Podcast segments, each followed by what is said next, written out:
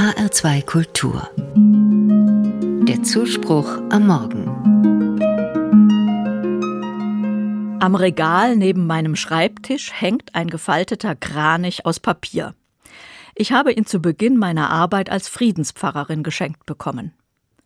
Origami heißt die Papierkunst aus Japan, mit der man solch einen Kranich falten kann. Durch präzises Falten quadratischer Papierstücke entstehen zwei- oder dreidimensionale Objekte wie Tiere, Papierflieger oder kleine Schachteln. Ich hätte vermutlich weder Geduld noch genügend Präzision für diese Kunst. Aber heute, am 25. Oktober, denke ich an ein Mädchen in Japan, das mit dem Kranichfalten Geschichte geschrieben hat.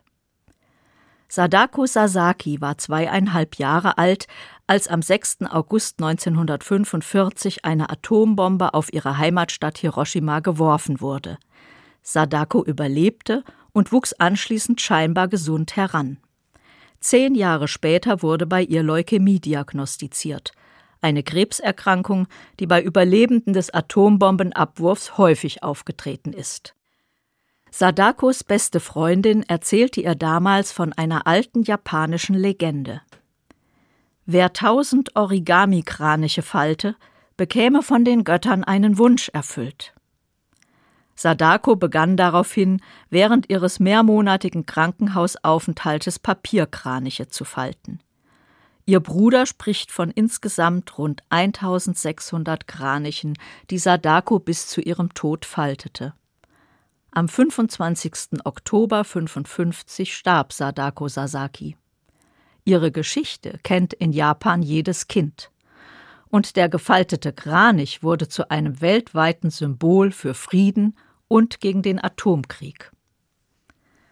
Eine traurige Geschichte und zugleich eine Hoffnungsgeschichte. Der kleine Papierkranich neben meinem Schreibtisch erinnert mich an die Zerbrechlichkeit des Lebens, und die Gewalt durch Kriege. Der Kranich ist in Japan ein Symbol des Glücks und eines langen Lebens. Sadako wurde nur zwölf Jahre alt. Sie hat mehr als tausend Kraniche gefaltet. Ihr Tun ist einem ganzen Volk bis heute Mahnung zum Frieden.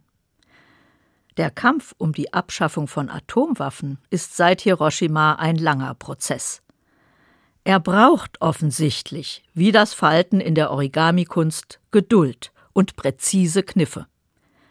Die letzte Idee dazu ist der Atomwaffenverbotsvertrag.